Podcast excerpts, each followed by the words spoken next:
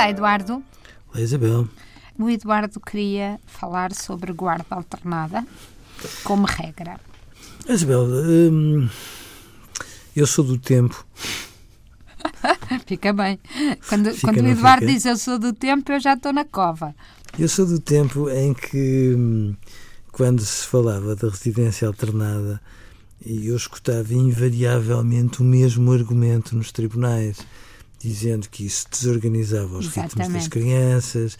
Depois havia sempre alguém que dizia: não, não, não, a partir desta idade, talvez. E, no fundo, foram-se tendo um conjunto de soluções em cima do joelho que os tribunais não podem ter.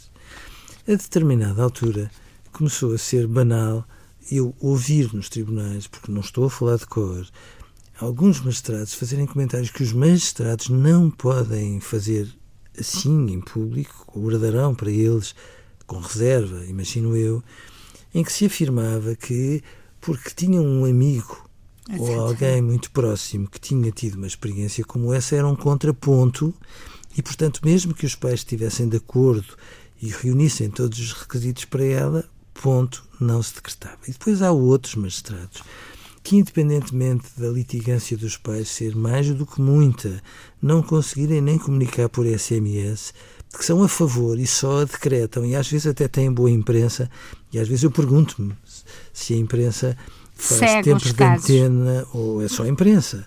E de repente estamos neste momento com recomendações que vêm de cima para os magistrados e que começam a ser transversais na Assembleia da República a todos os partidos políticos, em que se diz que a guarda conjunta e a residência alternada deve ser a regra neste caso de eh, separação e de confiança judicial das crianças aos pais.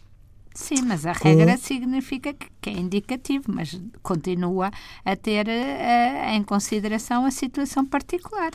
com o senão da Ordem dos Advogados, que de uma forma prudente diz assim, ó, cuidado, porque se calhar têm que aligerar um pouco isto, porque senão, diz a Ordem Advogado- dos Advogados, conhecendo os tribunais E os advogados? e os advogados, que um destes dias se começa a, a normalizar uma decisão destas, independentemente de todos os considerantes que estão em cima da mesa.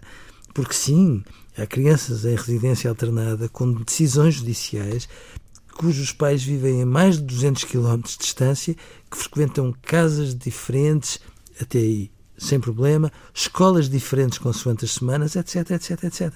E, portanto, eu acho muito Quer importante... dizer, o dizer que é uma regra não quer dizer que nesses casos o magistrado não tenha que pôr os neurónios a pensar Oh, oh, Isabel, e eu- eu consultar sei, a equipa, eu sei. etc.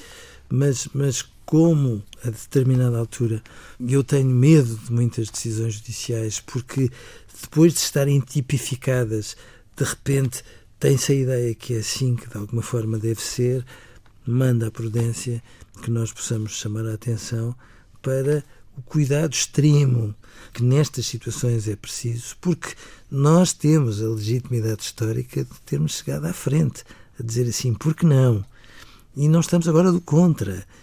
Estamos a querer que, de repente, uma solução que pode ser sensata e equilibrada não seja normalizada sob pena disso trazer muitas consequências más aos pais e aos filhos. Mas eh, eu acho que, de facto, na cabeça dos magistrados e na cabeça do- dos pais e das mães, o facto de eh, ser a norma que, de facto, eh, tanto o pai como a mãe eh, têm direito ao mesmo tempo com os filhos, é bom que, que, se, que lhes meta na cabeça que isto é o ideal eh, e que deve ser a norma, não é?